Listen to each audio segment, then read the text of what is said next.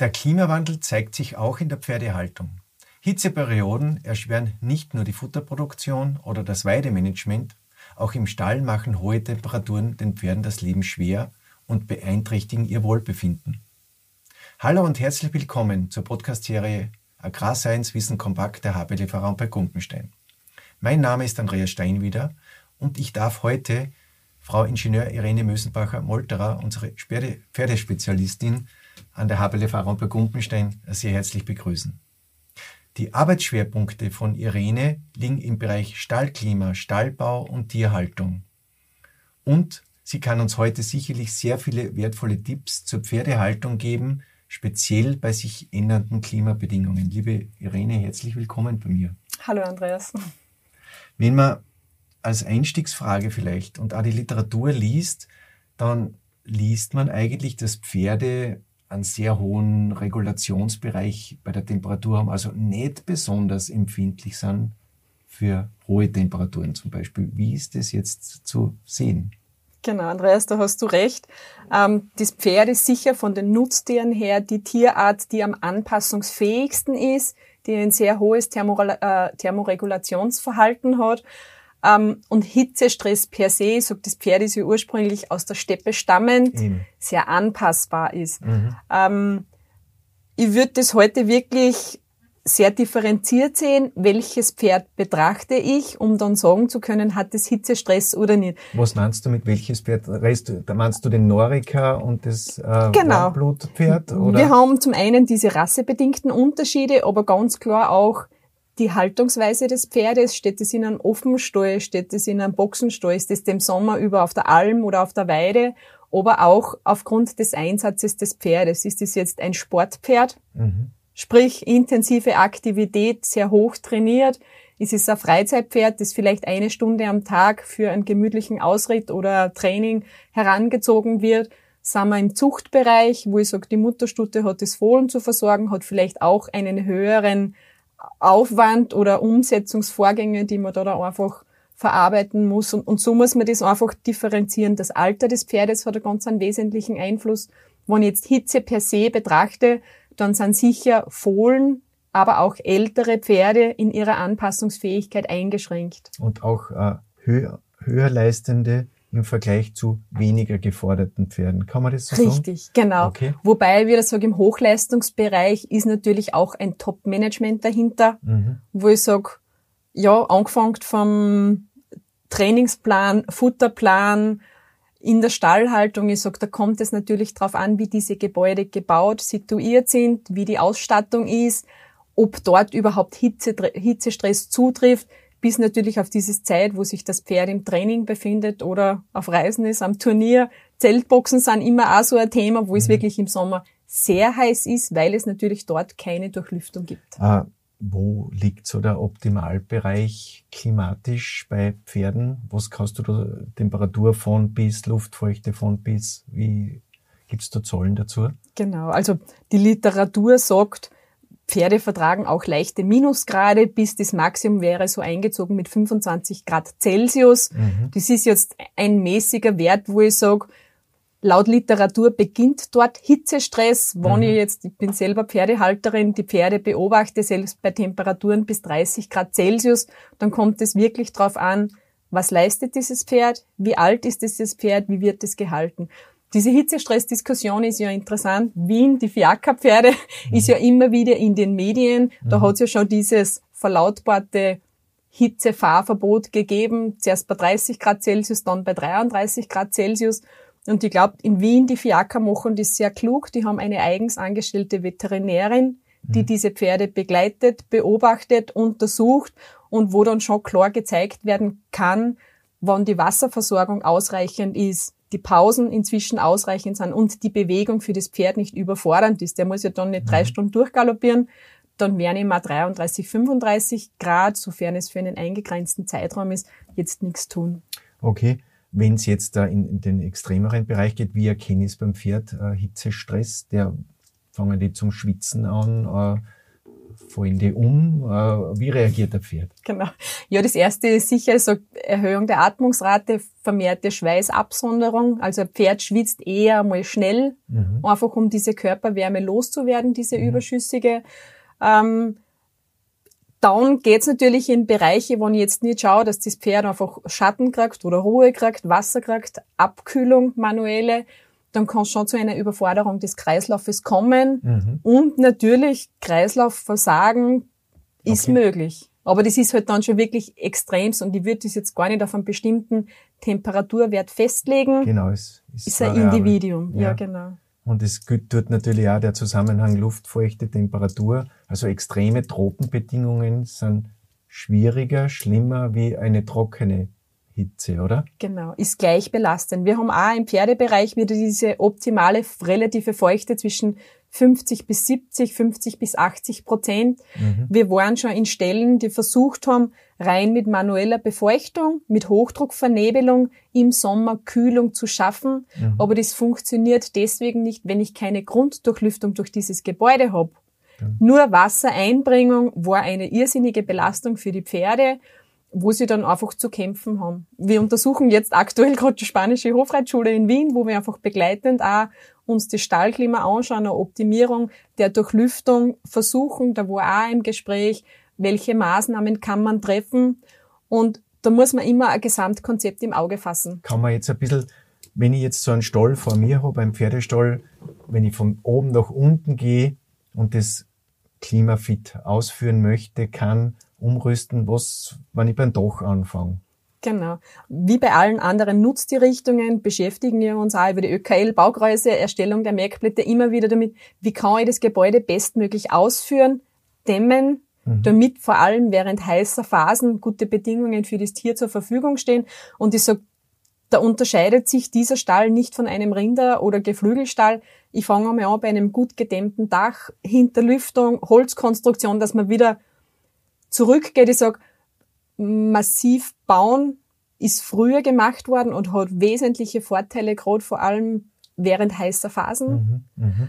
Was die Gebäudehülle betrifft, kommt es natürlich darauf an, ist es jetzt ein Offenfrontstall, der vielleicht nur dreiseitig geschlossen ist? Ist es wirklich ein Boxenstall, mhm. der vielleicht innen sogar ein bisschen beschattende Wirkung hat?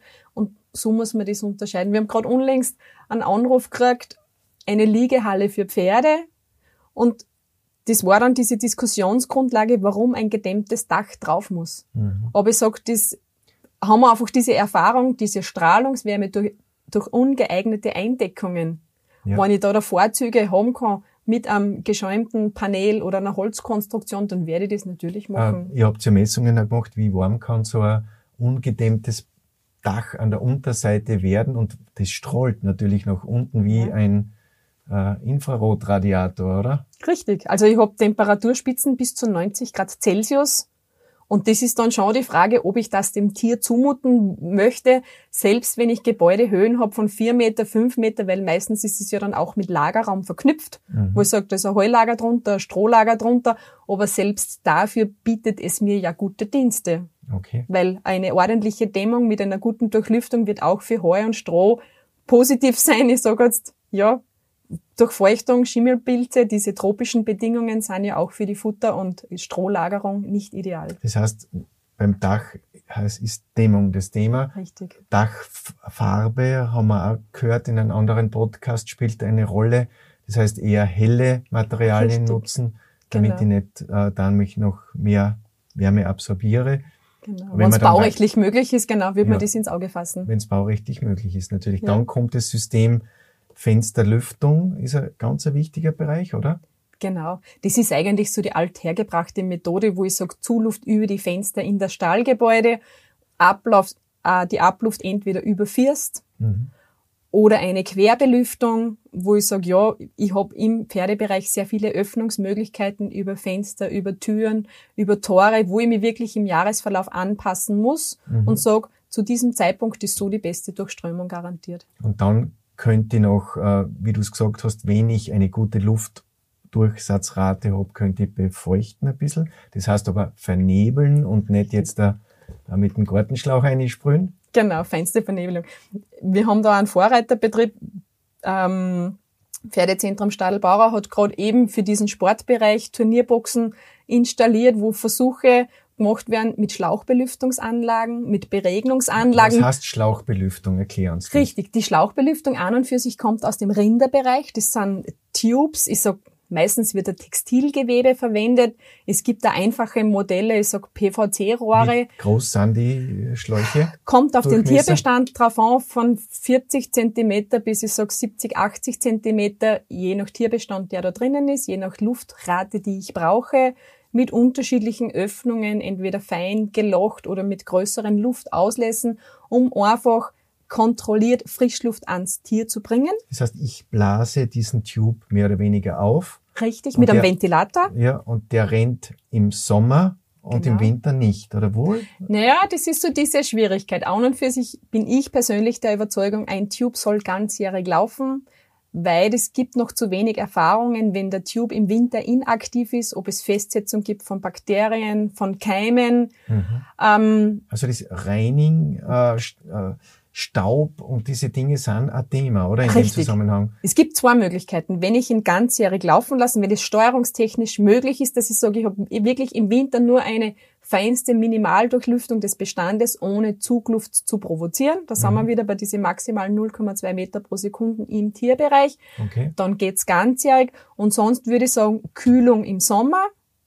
Und dann muss er aber im Frühling, bevor er das nächste Mal in Betrieb genommen wird, heruntergenommen werden, gereinigt werden, getrocknet und wieder frisch aufgehängt, okay. damit man wirklich hygienisch unbedenkliche Bedingungen bereitstellt. Also das sind die Tubes und das ja. Vernebeln hat in dem Sinn mit dem direkt nichts zu tun, das mache ich eher dann im Stallgebäude, oder? Richtig.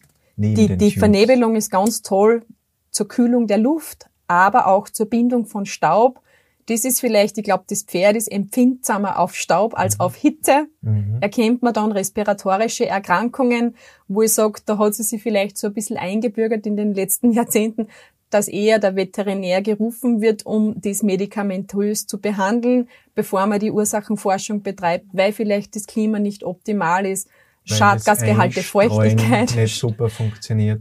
Ja, wir haben auch in den letzten Jahren immer wieder Probleme gehabt mit der Qualität der Einstreu. Schimmel. Schimmel. Pilze, Staub etc. und Co. Und ich sage, es gibt diese Vorreiterbetriebe, die dann wirklich auch Futter und Streu einschicken zur qualitätsmäßigen Überprüfung. Dann haben wir das schwarz auf weiß, wie ist die Qualität, passt das für meinen Bestand. Gibt's Rosenau als Futtermittel Richtig, in, in genau, Österreich, genau. kann man empfehlen. Also da kriegt man wertvolle Tipps. Genau, ich. gibt's auch aktuell heuer wieder ganz ein großes Heuprojekt, wo noch Einsendungen vorgenommen werden können, auch in Zusammenarbeit mit Raumberg Gumpenstein. Und ich würde das jedem ans Herz legen, weil ich sage, dann habe ich wirklich die Qualität meines Futters bestimmt und kann dann auch abschätzen, ob es Aktivitätsbedarf gebraucht, falls irgendwo Mängel in der Qualität einfach aufscheinen. Wenn wir weitergehen jetzt, sagen wir bei den Öffnungen, bei der Luftführung, wenn wir jetzt die Boxen uns anschauen, weil viele Pferde werden ja in Boxen gehalten, gibt es da wieder aus deinen Erfahrungen Systeme, die eher nicht so günstig sind, wenn es zu warm wird und andere Genau. Schon. Von der Aufstallung her ist es ein bisschen schwierig, da ist man vielleicht im Pferdebereich ein bisschen, wenn ich jetzt diese Standardboxen nimm, die sind meistens halb hoch mit Holz verschlossen, der obere Bereich ist mit Gittern versehen. Mhm. Ähm, es gibt die Möglichkeit, auch in diesen Holzteilöffnungen einzufräsen wo ich sage, zum einen, damit diese Schadgase besser entweichen können, aber auch die Durchlüftung. Mhm. Richtig, genau, da ist ganz mhm. wichtig, bodennah. Ähm, ja. Betrifft oft die Fohlen dann, oder? Richtig, mhm. genau. Weil ich sage, im Liegebereich, wir haben da, da schwebende Bodengase, die sich dann dort konzentriert sammeln und natürlich für die Respiration, für die Atmung ganz schlecht. Vielfach geht der Wege schon dorthin, gibt's tolle Innovationen von Firmen, wo ich sage, Richtung hin Bewegungsstall, Offenstall, wo die Pferde nicht mehr in Boxen gehalten werden, sondern eigentlich unterwegs sind von der Futterstation zur Liegehalle. ja, ähm, passt super, wird teilweise auch schon im Sportbereich verwendet. Ähm, ja, ich sag, das muss jeder für sich selber entscheiden. Wenn wir jetzt aus dem Stall rausgehen, äh, oder gibt's in der Einstreu auch noch äh, Dinge, die du da in dem Zusammenhang erwähnen willst? Äh, es gibt Unterschiede. Ich glaube, das ist immer eine Frage. Nein. Ja, Bodenausführung. Es gibt diese Kombinationen, angefangen vom Früher hat es den einfachen Lehmboden gegeben, der natürlich auch von der Kühlwirkung her im Sommer mit einer Streu sehr positiv war. Heute wird vielfach Stroh eingestreut, Strohhäcksel, mhm. Strohpellets sind vielleicht gerade für Betriebe, die diese eigene Streue nicht zur Verfügung haben, sondern zukaufen. Da hat es den Vorteil, dass es entstaubt ist. Mhm, mh. Es gibt unterschiedlichste Materialien, auch Untersuchungen dazu. Was jetzt wirklich Stroh anbelangt, ist total qualitätsabhängig. Okay. Genau. Wenn wir jetzt da, Pferde sind ja Gott sei Dank nicht nur im Stall, sondern dürfen auch hinaus auf die Weide, auf den Auslauf. Was gibt's Dauer jetzt zum Sagen? Klimawandel, Hitzestress. Genau. Ich glaube, Gott sei Dank, der Großteil der Pferde in Österreich hat ja das Glück, durch die ländliche Region wirklich Weide genießen zu dürfen. Gerade im Zuchtbereich haben wir im Sommer die Almhaltung, die mhm. einfach für die gesunde Haltung der Tiere, Entwicklung der Gelenke sehr, super sehr ist. positiv und super ist. Und da haben wir auch dieses Klimaproblem nicht, weil ich natürlich von Hitzestress durch diese natürliche Luftbewegung in alpinen Regionen, sage ich jetzt schon fast, natürlich positiv belegt sind. Hitzestress auf der Weide, ich sag, wenn ich natürliche Beschattung habe, Bäume, Büsche, ist das schon sehr positiv. Wichtig ist sicher abhängig von der Weidedauer. Wenn die jetzt nur ein paar Stunden draußen sind, brauche ich vielleicht keine externe Wasserquelle auf der Wiese draußen. Mhm. Wenn das aber Tag-Nacht-Weide ist, dann würde ich natürlich vorschlagen, dass eine Wasserquelle vor Ort ist und da, je größer diese Becken, Tränken, Behälter, umso wichtiger ist, dass die Wasserqualität gut ist, dass das auch regelmäßig ersetzt wird und getauscht wird. Mhm. Ähm, so wird man da einfach Hitzestress vorbeugen. Und wenn ich wirklich sage, ich habe jetzt einen massiven Hitzefall bei meinem Pferd, Hitzestress, egal ob das jetzt im Stall ist, aufgrund des Trainings, dann gibt's auch Maßnahmen, um hier positiv einzuwirken. Kühlung, und da aber bitte ja nicht mit kaltem Wasser. Man kühlt dann tatsächlich mit lauwarmen, leicht temperierten Wasser, wo ich sage so, ja, 10, 15 Grad Celsius, um keinen Schock im Tier hervorzurufen mhm. und mhm. da auch beginnend an den Beinen schön langsam, mhm. Herzregion zum Schluss, damit man nicht den Kreislauf noch überfordert. Okay, ist das Thema bei Tag die Pferde im Stall zu lassen und in der Nacht äh, Nachtweide zu betreiben, wie es bei den Rindern äh, machbar ist? Ja, ist natürlich eine, Möglichkeit. Ich sage, wenn man gewährleisten kann, dass diese Weide sicher umzäunt ist. Ich sage jetzt fernab von viel befahrenen Straßen, mhm. weil es gibt die Ausbruchskünstler unter den Pferden, aber wenn ich sage, ich kann mit gutem Gewissen das Pferd in der Nacht draußen lassen, dann wäre es natürlich eine gute Option, um diesen heißen Wetterphasen einfach entgegenzutreten. Ähm, Weide während der Morgen- oder Abendstunden ist positiv, aber das ist wieder regionsabhängig. Es kann dann sein, dass das wirklich tendenziell diese Zeiten sind, wo der höchste Befall ist mit Insekten, Krippelmücken, wenn da Pferde mhm. empfindsam drauf reagieren, mhm. ist es tatsächlich besser, sie während heißer Zeiten hinauszugeben, weil da dann einfach diese Belastung niedriger ist. Äh, gibt's äh, überdachte Ausläufe, teilweise über, damit man Schatten hat auf Ausläufen? Ist das ein Thema? Das ist natürlich, ich sage, Unterstände anbieten, egal ob die jetzt geschlossen oder offen oder einfach ein Flugdach, hat positive Effekte auf das Tier. Sollte halt da wieder. genau. Die Eindeckung ist so das Thema. Ja. Genau, aber bringt natürlich Vorteile. Ja. Äh, wir haben auch einen anderen Podcast bei uns in unserer Serie, wo es um Stalldachbegrünung geht. Das wäre natürlich ideal, weil da ist ein Gründach, das natürlich die kühlsten Temperaturen darunter schafft dann. Richtig. Genau. Vielleicht zum Schluss noch, äh, Gibt es Anpassungen, die die Fütterung betreffen? Äh, macht man da im Pferdebereich was in Hitzeperioden? An und für sich hat es sich beim Pferd so eingebürgert, dass ich sage, so diese Morgen- und Abendfütterung, ähm, positiv natürlich, sage dreimalige Fütterung, Mittag einer, man kann das ein bisschen hinauszögern oder vielleicht auch, gerade was die Weide betrifft, ist die Futteraufnahme sicher erhöht, wenn es nicht zu heiß ist. Ähm, ja, ich glaube, das Pferd ist da relativ tolerant. Okay. okay. Na gut. Äh, hast du noch abschließend äh, Tipps, die du den Pferdehalterinnen und Pferdehaltern mitgeben möchtest, äh, wenn es um das Thema Hitze geht? Äh, oder zusammenfassend etwas mitgeben möchtest? Genau. Ich glaube, wichtig ist wirklich, dass man seinen Partnerpferd gut beobachtet, ähm, schaut, wie es ihm geht, vielleicht das Training anpassen während heißer Tage wirklich schauen, dass im Stall optimale Bedingungen vorzufinden sind, aber auch auf der Weide. Ich sag, Alm, Vollweidehaltung grenzt sich da jetzt aus, weil wir da einfach von ganz anderen Bedingungen sprechen. Mhm. Wer neu baut, gut erkundigen, ordentlich und massiv bauen. Äh, den richtigen Standplatz vielleicht Den suchen, richtigen Standplatz. Wo Windbewegung ein bisschen ist. Oder genau, dass man natürliche Luftbewegungen einfach nützt. Und generell möchte ich eine gute Luftqualität jedem Pferdebesitzer, jeder Pferdebesitzerin ans Herz legen, weil ich glaube, das ist ein bisschen ein Stiefkind der Vergangenheit, wo vielleicht zu wenig Wert gelegt wurde. Und da ist egal ob Winter oder Sommer, es ist einfach wichtig für die gesunde Haltung der Tiere, da einen Meilenstein zu legen. Und es betrifft ja nicht nur das Pferd, sondern auch den Menschen, der Richtig. dann sich, sich viel beim Pferd aufhaltet, ja, oder? Genau. Und genau. das soll ja auch nicht sein, dass das dann negative äh, Effekte hat. Genau. Gut, Irene, danke vielmals, dass du uns in die Pferdehaltung mitgenommen hast. Ihnen zu Hause wünsche ich alles Gute. Ich hoffe, es war was Interessantes für Sie dabei. Schauen Sie wieder einmal vorbei, hören Sie hinein. Wir haben sehr viele Podcasts und es werden auch immer mehr. Auf Wiedersehen und auf Wiederhören. Alles Gute. Raumberg Klopfenstein